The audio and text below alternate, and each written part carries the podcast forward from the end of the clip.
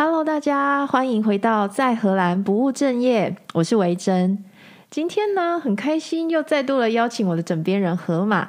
那今天我们要来分享一下他今年跟去年开始做的两项是属于自费项目的医疗。那这两项呢，分别是眼睛的镜片植入手术跟牙齿的隐适美矫正。那之所以会想要找他来分享呢，是想说可能也有不少人会对于这两项治疗是有兴趣，或是甚至是想去做的。那我们今天就请他来分享一下他做这两项项目的一些心得。那我们先欢迎河马。Hello，大家好，我是河马，好，维珍的枕边人。哦，好好好，谢谢你的说明哦。好，那因为啊，这两项项目，呃，就是我们今天会把它。分别来介绍，这样子大家听了可能会比较清楚一点。所以今天我们前半部会先从他呃比较最近才刚做的，就是眼睛的镜片植入手术。那后半段我们会再分享牙齿的隐适美矫正。那眼睛手术的部分我们会分成四个小部分。那第一个就会先请他聊一下，就是诶当初他为什么会想要做这一项手术，包含他当时眼睛的状况。那第二部分的话呢，我就会请他分享当时要做这一项治疗之前，医生他们是有帮他做了什么样的评估。那为什么会建议他做这一项治疗？那在第三个部分就是会进行到嗯医疗流程环节的介绍。那最后第四个项目就会聊一聊这个治疗它的花费啊，还有它的一些我们觉得很很神奇的黑科技。那首先，那一开始你要不要先讲一下？要换我讲了，对，换你讲。你先。那一开始我们先来聊聊，就是你当初为什么会想要去做这一个治疗？其实我当初本来就是想说可以去做镭射手、镭射眼睛的手术，嗯、因为这个手术其实在台湾非常的普及。嗯，那荷兰其实也有这个手术。嗯，因为我其实没有听过镜片植入手术。对，我其实这之前我也不知道有这个东西。对，然后后来其实我有在呃网络上去呃搜寻，就是关于呃。眼睛镭射的手术的相关诊所，嗯嗯嗯，那后来有一间诊所其实离我们家不远，嗯，所以我就看了他的资讯。那因为他其实呃，他可以做免费的咨询，嗯，就是说他可以去评评估你眼睛的状态，医师会跟你说怎样的手术是比较适合你的。嗯，那因为其实我想做眼睛手术，简单的。理由就是呃，增加生活的便利性，因为其实呃，之前因为疫情的关系，就是需要戴口罩。嗯，那戴口罩对我最大的困扰就是说，我的眼镜很容易会有雾气。嗯，那第二个就是说，我现在在荷兰，就是去公司上班的时候，我会骑自行车。嗯，那尤其遇到下雨天的时候，眼镜也是很容易会有雾气。对，那其实对我来讲，就是骑车骑自行车。呃，不是，就是会有点危险。嗯，那第三点就是，我觉得也是运动的方便性。嗯，对，因为其实像比如说跑步或者是做一些心肺的运动，很容易会流汗。嗯，那流汗之后，其实眼睛也是很容易会有雾气。那对我来讲，我觉得它就不是这么的方便。对，而且我觉得运动的时候，就是你如果有一个东西挂在你的脸上，就总是会觉得哦，就是就会觉得很多余，就对了。对，而且像去年我们那时候有去。跑马拉松，对对对，对，虽然说我们只有跑十 K 的，但是我跑到中间到后面，因为就是眼镜一直都是雾气，然后就停下来再擦眼镜，走走停停，所以我就觉得其实眼镜它嗯，就很想摆脱它就对了。呃，对，包含就是比如说要戴太阳眼镜的话，哦、有眼镜就是就是就要配那种有度数的，对，就变成是。对，那个叫那眼镜叫什么名字啊？那个就太阳眼镜啊？不是，我说，不然就要配那种嗯，有一种眼镜它会变色，啊、全视线哦，对，就要配全视线的眼镜。嗯、对，嗯嗯，对。那你要不要讲一下，就是你当初手术前你本身的，比如度数啊，跟散光的情况？其实我本来以为我的。度数跟散光没有很高，就因为我出国前，其实我配一副新的眼镜，就是眼镜公司的验光师那时候验的度数大概是左右眼是六七百度，嗯、然后散光的话大概是一百度至两百度，但是嗯，它的细节我不是我没有很清楚，因为我那时候觉得说，哎，眼镜已经配好了，那眼镜可以帮我矫正散光跟度数就够了。嗯，那是其实后来到了荷兰之后，去了诊所去再做一次度数的测量，就发现说，哎，度数真的有变深。嗯，就在我动手术前的左眼是九百度。哦，然后散光是一百五十度，嗯哼，右眼是七百五十度。哦，那都比真比你原本以为的数字还要再多。对，然后散光是两百五十度。哦，所以这样子应该算是有点中高近近视患者吧。嗯，好，对，所以那就是河马他当时的状况。那刚聊了，就是为什么你会想要去做这个手术嘛？那那做之前的话，医生他们是有帮你做了什么样的检查吗？还是他怎么给你建议？呃，其实，在做之前的话，我是有他有去他们的网站，就是因为他们网站可以去申请，就是手术的小册子，说，哎，你对这个手术有兴趣？嗯、那因为申请之后，他就有寄个小册子给我看，他们这间眼睛诊所做的所有的手术。那过不久，就是有一位诊所员工打给我，问我要不要就是做预约咨询，那他可以帮我测量我眼睛的的状况。对、嗯、我到了。诊所之后，他基本上有大约十台的机器在做检查，嗯，那就是从电脑自动验光，就是机器它会测量你的近视散光的度数，嗯，还有测量你的眼压，嗯，那还有就是人工视力的检查，你说就是像以前我们在做视力检查，传传统的视力检查，嗯，对，没错，然后还有就是角膜。大小跟厚度，嗯，以及瞳孔大小的检查，哦，角膜屈光的检查，嗯，然后还有就是泪液的测试，所以到最后他会，呃，我会他会给我点瞳孔放大镜，讲错了，探头探头，等一下，你是说女生在戴的那种角膜放大？等一下这个剪掉，不要不要，我要留着。你是说那个散瞳剂吧？是不是？对，就是，就到最后，其实做泪液的测试，他会给我点散瞳剂。那散瞳剂主要作用就是瞳孔放大，嗯，它可以放送睫状肌，去看说，嗯，我瞳孔的状态是不是正常的。嗯，那这样整个流程，那时候啊去做这个评估检查，它整个流程是大概花费多久时间？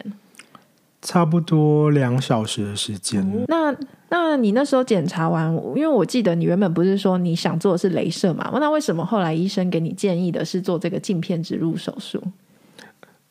哦，因为我检查的结果，医生发现我的呃眼角膜过薄，嗯，不适合做镭射的手术。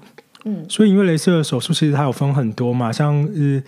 比较流行的可能就是有 Smile 啊，然后 LASIK，嗯，还有其他的不同类型的镭射，嗯，但是因为镭射的手术，它会它会需要去把你的眼眼角膜削薄，嗯，对，所以你的已经偏薄了，他就不建议你再做这个。对，他认为我的眼角膜不适合做镭射手术，他就跟我说，除了镭射手术之外。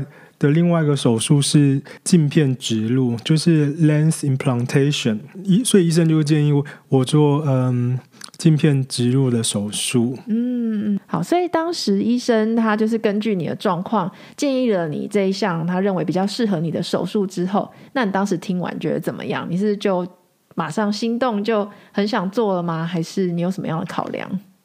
呃，第一个我觉得手术听起来很可怕，哦、因为你要在对，就是你要在你的眼睛里面植入一个镜片。嗯，真的是，就是会有点难想象说，哈，真的可以这样子吗？可以在里面放这样一个东西？对，然后第二点是它的价格几乎是镭射两倍的价格，哦、雷射眼睛的两倍价格。对，关于价这个价格，我们等一下放在最后会跟大家说。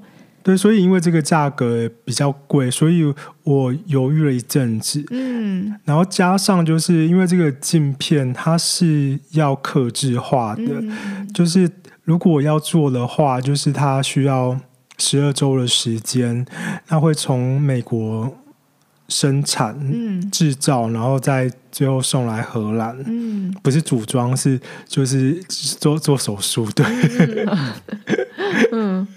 对，所以我那时候犹豫了一阵子。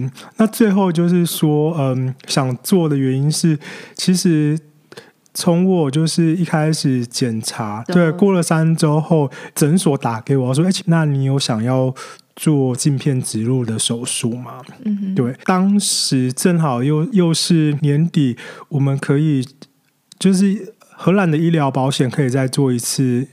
调整，嗯哼，对，所以我那时候就决定说，那不然就来做这个手术。那我把保险的金额，除了一般保险之外，我额外加了补充保险，可以让我支付部分少部分的镜片植入手术。嗯，就等于说，我们每年呢，就是之前有聊到说，我们的医疗保险每年每年你是可以再去调整你的方案的。所以就是等于河马在。确定想说好，我要做这个手术之前，刚好碰到了我们的保险可以调整的时间，所以他又把他的那个补充保险的费用把它拉高，所以就等于是会可以稍微 cover 多一些些这样他的那个手术的费用。对，就是我想说这样子算一算，虽然说也是很贵，那、嗯、有不无小补啦，这样对对，而且想一想，它也是一次性的投入，嗯、就是。所以我最后最后还是决定去做嗯镜片植入手术。嗯，好，那决定做了之后，时间就来到了手术当天。好，那你要不要聊一下，就是进行手术当天的一个情况呢？哦，好啊，嗯，那在手术开始之前，诊所就有寄一包药，就是在手术前当天服用，就是包含止痛药、镇定剂。还有散瞳剂，对，然后到了诊所之后，其实我第一件事是因为诊所有很多饼干，还有还有饮料。可以免费使用，所以就是在在手术之前，其实就有吃了一波。真的，我觉得我觉得那间诊所很漂亮哎，就是不得不说，因为我那天有陪他去，然后我就觉得哇，真的是我福利，因为呢，我在等待的同时，他那个等待区超美的，就弄得很像咖啡厅，然后超多就是水果啊、饼干，然后还有饮料、咖啡，就是咖啡，对对对对，应有尽有。我很像报，我好像那天去吃了一顿早午餐，这样。对，我觉得他可能这样设计也是可以让病患比较放松起心情。对啊，对啊。对，那就是在我吃饱喝饱之后的啊，我是先点点完散瞳剂之后，就是又等了半小时。对，对，因为点完散瞳剂，反正也是要等嘛，所以我们就在那边吃东西。然后大概过半小时吧，对不对？对，半小时之后我就。就进去手术房，那当天就是去手术房里面动手术，大约有目测有六七位医师，嗯，真正动手术的是一位，嗯，那一开始的话，就是医师会跟我聊天，就是确保说我的嗯意识意识是清楚的，嗯、对，那开始就是我的印象，他是会一直点药水。眼药水哦，是那种让你麻麻醉用的那种。我我认为应该是麻醉用的、嗯、用的药水。嗯，对对。然后点完之后，他就开始，因为因为镜片植入手术，它其实就是在在我的眼角膜，它会它会切开零点三公分，嗯、然后植入一片软式的微型晶片进去。嗯、所以的确，我感觉到，哎，就是。角膜有被化开，OK，然后就是有个东，就是有东西就是放进来，嗯，对，然后就是一只眼睛手术做完之后就换了另外一只眼睛，所以等于全程你都是清醒的，而且其实还是稍微有一点感觉在做什么。其实眼睛会有一点感觉，但是因为就是有麻药的关系，所以并不会感觉到有有疼痛，对。对，那因为手术其实很快，就是切开放进去，嗯、切开放进去，然后然后就完成了。那他放的时候，他有在那边瞧来瞧去吗？他其实有稍微的，就是调，就是调整，因为它毕竟是一个软式的镜片。嗯哼，对，所以整个手术两眼大约就是二十到二十五分钟之内。之内就完成了，对，对我印象中还蛮快的，因为你从进去，然后后来过不久，他们就叫我进去，因为包括要说明一下他们手术进行的情况怎么样，还有后续的一些要点的一些药剂啊，还有照护方式，就是他也会跟陪伴者讲。对，所以我记得我你进去不久，完我就被叫进去了，这样。对，然后过程蛮快的。对，那手术完之后，基本上当天我就会觉得说，其实我已经可以看得看得到，而且看得算蛮清楚。你是说刚做完多久呢？刚做完当下就觉得说，其实眼睛的事哦，就已经是对眼睛的其实是不是清楚的了？嗯，对，只是因为毕竟会有是会有会有伤口，虽然说它可能是一个很小的零点三公分的伤口，但是它多少还是会有点发炎红肿。嗯、对、嗯、对，然后当天手术完之后，医生就给了我一包像懒人包的东西，就是说手术之后要用的药物跟防护的工具。那第一个就是他有给我。给我眼罩，然后眼镜，嗯，而且那个眼罩是睡觉用的眼罩，因为他怕你那个睡觉的时候手啊不小心不小心去挥到，或者是说压在眼睛上，所以他有一个是睡觉专用的，然后另外一个是就是像就是墨镜，其实它就是个墨镜，让你戴着。哦，除此之外啊，医生那时候还有交代说，大概三到四周以内都不能进行激烈运动嘛。对，就是医生那时候是说，因为。那三周的时间是呃伤口在恢复期，就是基本上像球类比较激烈会碰撞的运动是是禁止的。那因为平时有在重训，所以重训的话就是就对就要暂停，没错。嗯、对，然后手术完后的隔天会有第一次回诊，那医生助理会去做一些基本的检查，那之后。手术后的一个月会会有再次第二次的回诊。好，那再来就是进入到大家可能最好奇的部分，就是这个眼睛镜片植入手术，它的费用是多少呢？那以我的案例的话，它一共的费用是五千两百五十八欧元，换算成台币大概是十八万六千左右。嗯，对，但是这个，但是因为我呃今年有保。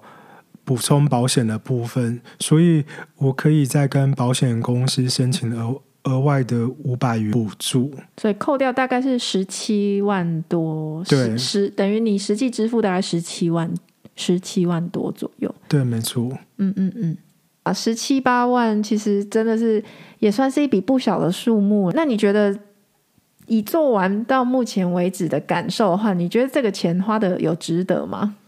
我觉得是值得的，因为不用戴眼镜，真的蛮轻松的。嗯，然后再来是这个手术，它是可逆性的，它不像是镭射手术。对，就是如果假设植入之后几年之后，你发现你的可能得了老花眼，或者是度数真的很不幸的增加了，它是可以把镜片。取出来，对，然后再做额外的调整。嗯，哦，对了，我觉得手术还有一个很酷的地方，就是它有抗蓝光跟抗 UV 的功能。对，那个时候我们听到的时候觉得超神奇的，因为因为其实河马他的工作啊，他是常常需要在电脑荧幕前嘛，所以你你其实那时候也是会担心说，哎，那我做完手术是不是应该需要去？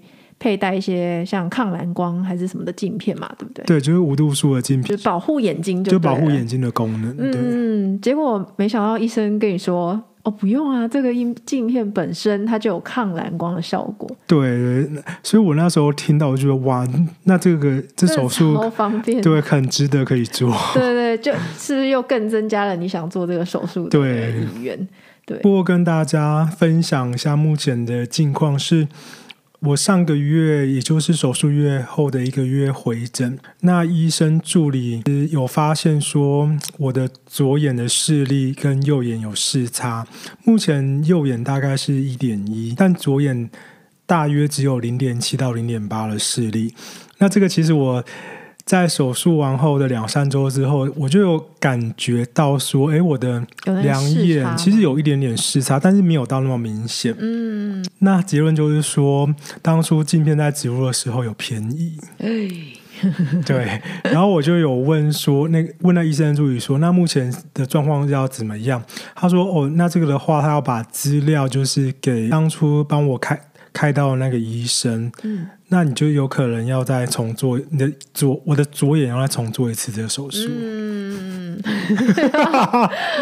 就，就是对，所以就是还未完待续就对了。呃，这点的话，我可能要再跟呃诊所讨论。嗯、对，嗯，好，就是总之可能还会有后续的补充的手术，没错，对。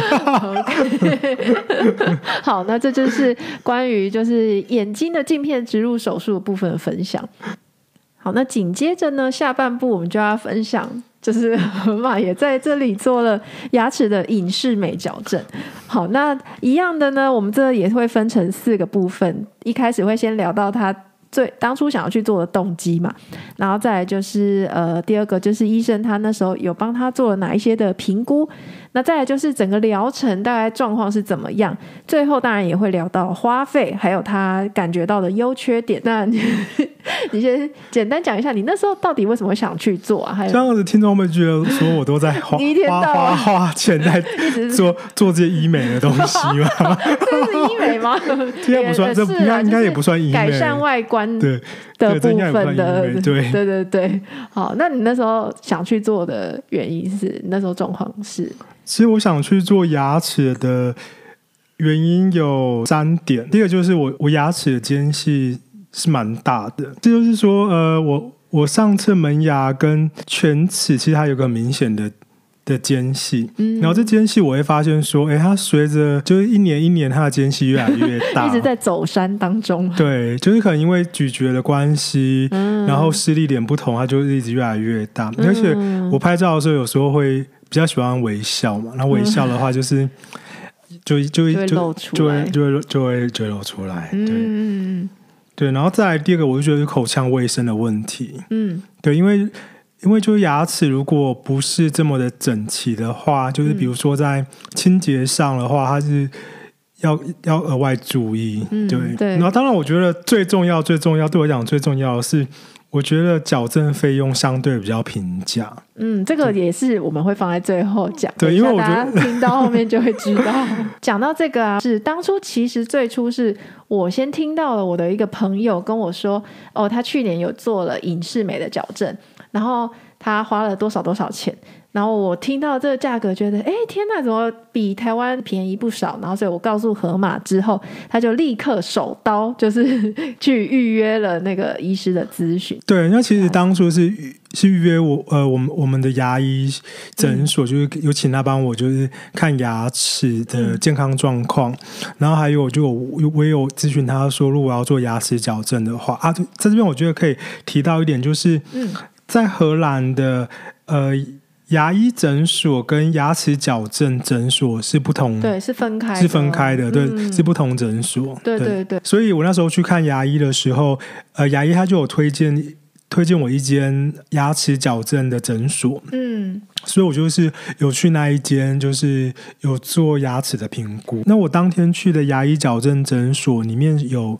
矫正师跟牙医师，嗯、那一开始矫正师会用手机拍我的嘴型，还有就是牙齿微笑的照片。嗯，后来的话就是会用呃，会会有做全口的 X 光片扫描。嗯，然后还有就是侧脸颅颅耳的 X 光片。嗯哼，然后再来就是还有三 D 口扫机。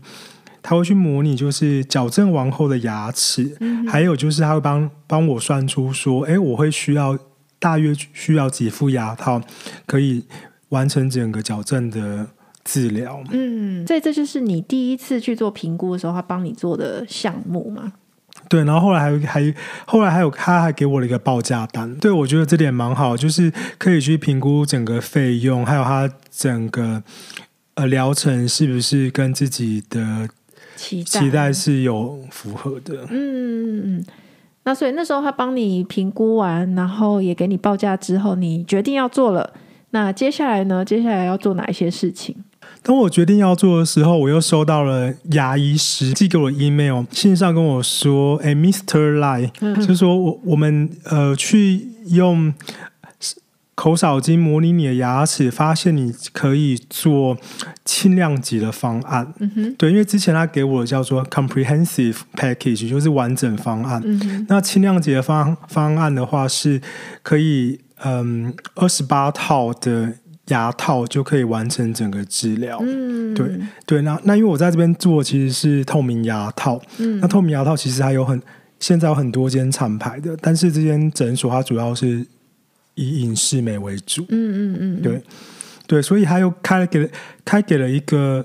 报价单是比我原来那报价单再便宜五百欧，嗯，就等于他还主动就是提供你更便宜的方案。对，然后想说哇，这种便宜方案就是 当然当然要做啊，当然要做。对，不过他当然也有一些限制性啊，嗯、就是说因为因为他用更少副的牙套完成整个治疗，所以他的限制就是说，呃，我每天戴牙套的时间要满二十二小时。嗯，也就是说，你如果想要。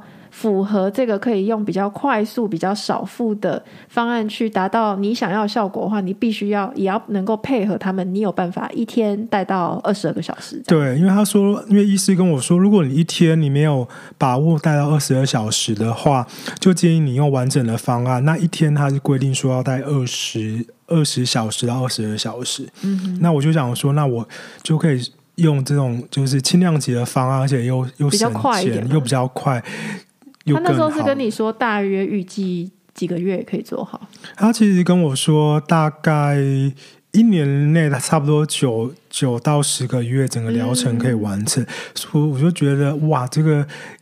就是呃，牙齿矫正的过程非常的迅速。因为其实我身边也蛮多有做过矫正的朋友，不管是做传统的还是说做隐适美，就是其实就是以往对矫正的印象，就是第一个就是感觉时间很长，要不然就是费用非常的高昂，所以就是大概是这两个原因容易让人却步。那你开始做治疗之后，它是怎么样的一个进行方式呢？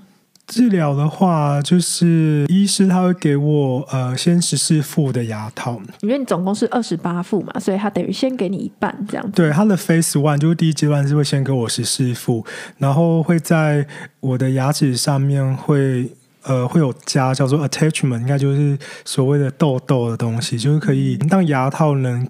能加速它矫正的过程。嗯，就是你从视觉上看会觉得，哎，好像牙齿上有一点一点白白的东西，对对对，但那其实不是饭渣、菜渣，是、嗯、是痘痘。就开始我的牙牙牙齿牙套人生。嗯，对，就开始我的牙套人生。嗯，那一开始你戴的时候，你会有很强烈的不适感嘛？因为传统那种矫正钢牙，可以想象，就是就是我都听说啊，常会有什么刮嘴啊，或是一些那种。很痛、很不舒服的感觉。那你那时候戴隐适美的时候呢？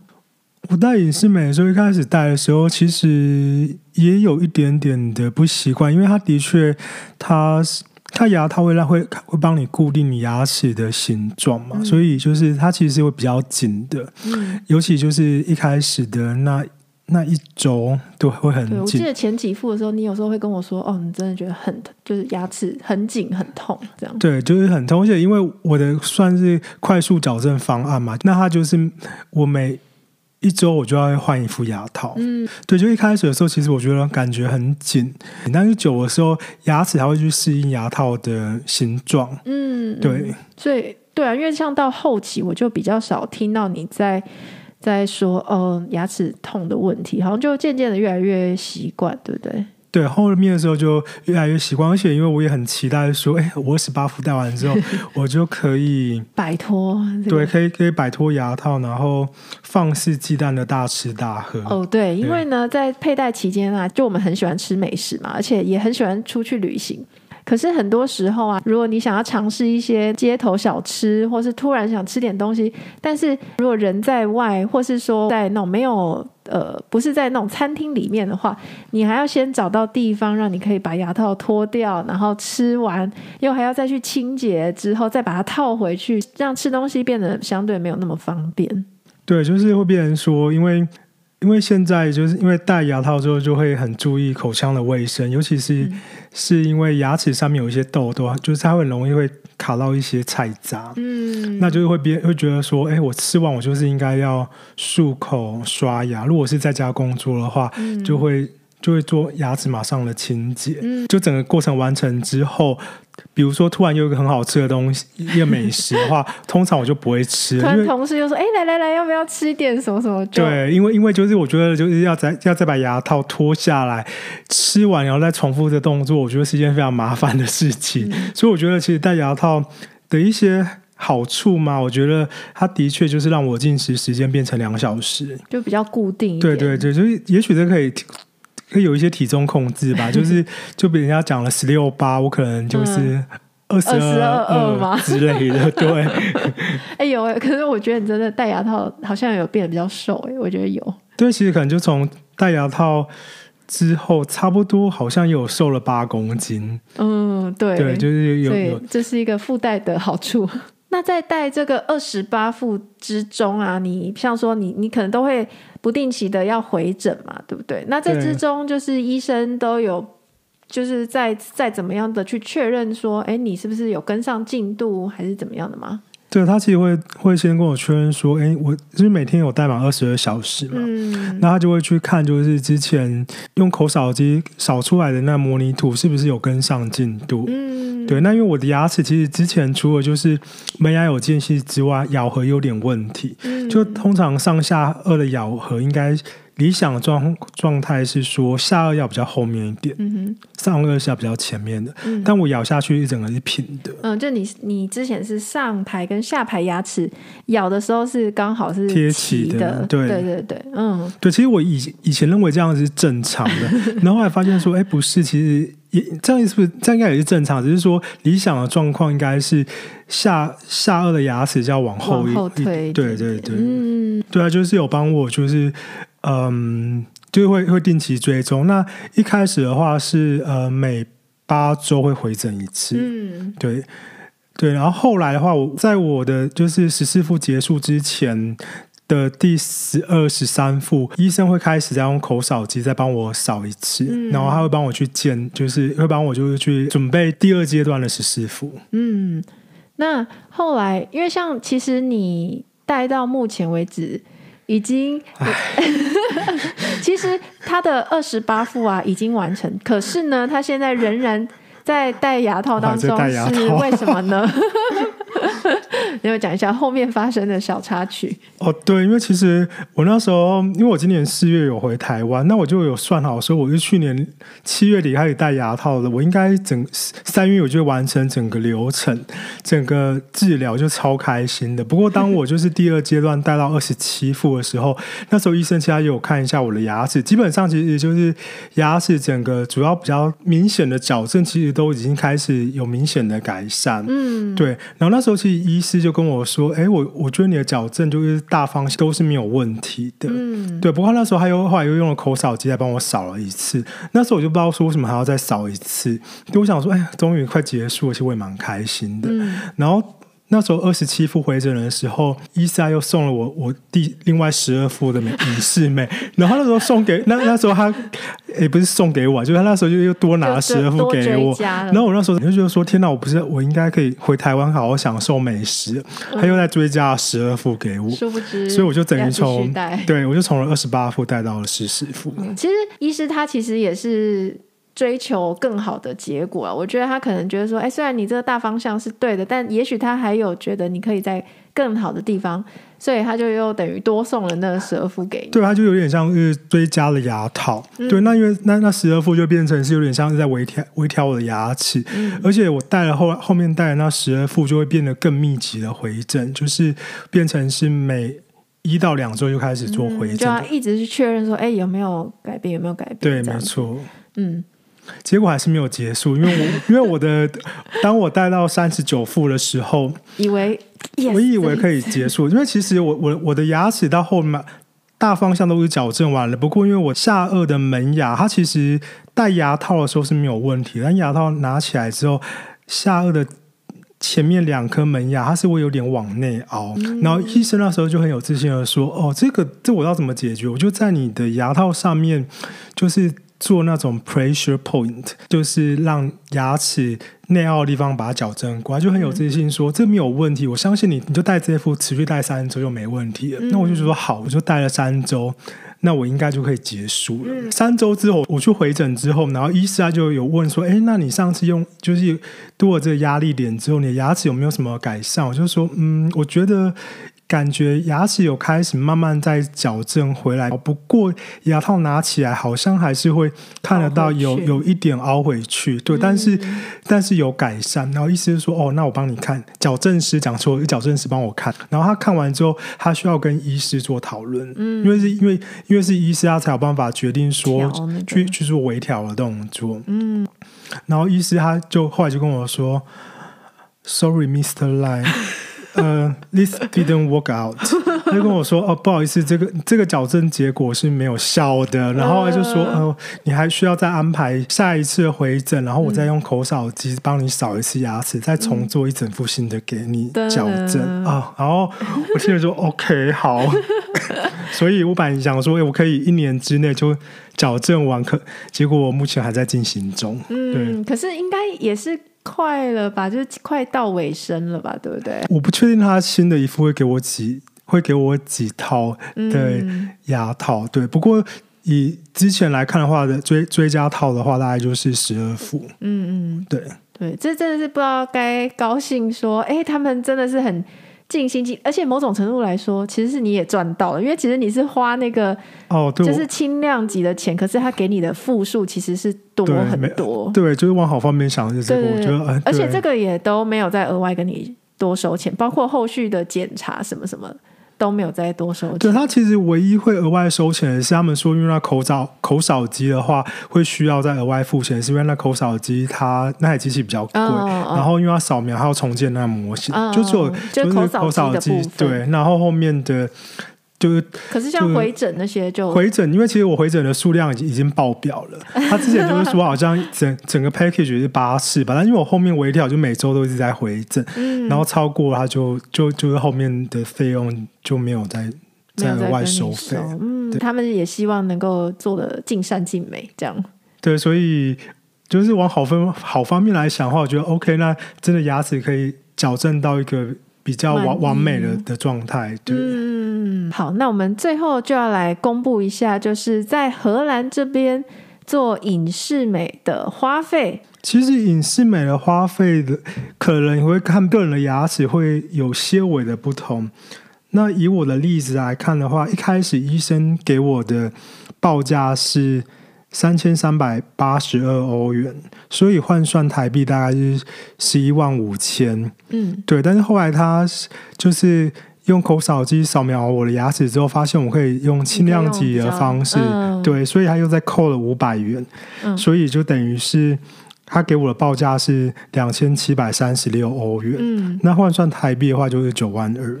对，就等于说不到十万就做了影视美的矫正，而且其实那也已经不算，我觉得也不算是轻量级，应该不是轻量级，因为我觉得已经 从原本二十八 副加到现在已经四十副，对，还要而且还在追加中加，对，对对对对，所以其实也是算做好做满了。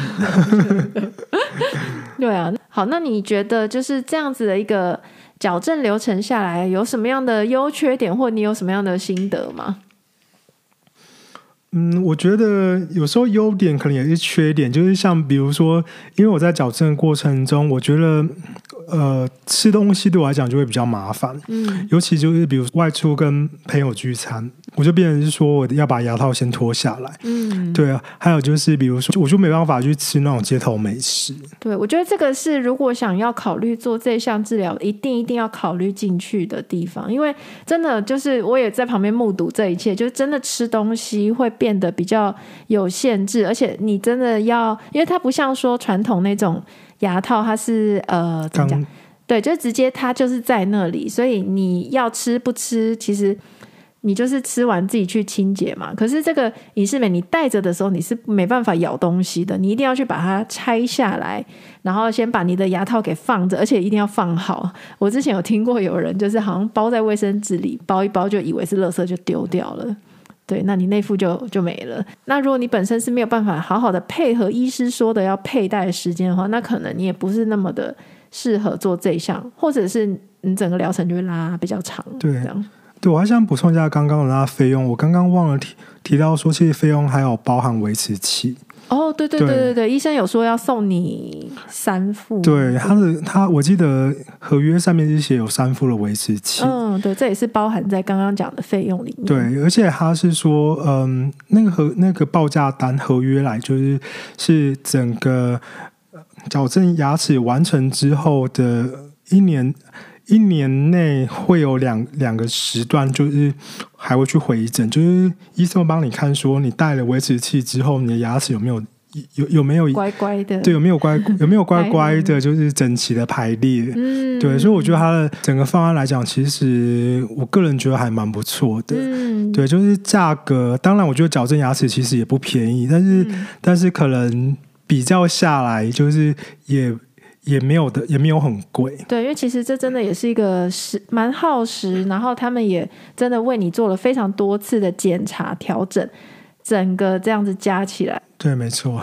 嗯，所以就是祝你可以早日摆脱这个牙套人生。牙套人生，谢谢。但，但之后还有维持器人生啊，维持器它是跟你说是晚晚上睡觉，因为维持器它。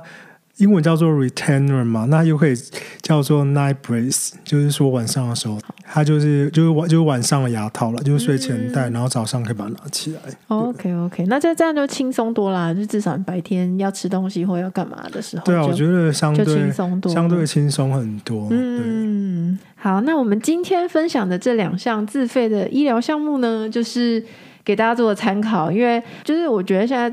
身边越来越常听到有人会想去做，比如说眼睛的镭射啦，或是眼睛镜片。这个我倒是没有听到有人想去做过，因为其实包括连我们自己也是经过这次才知道说，哎，竟然有这种手术可以做。对，其实台湾好像也有，但是相对比较少。少嗯，对，对，一般听到还是以镭射居多。对，对，那那再来就是像说影视美的矫正，也是现在大家越来越。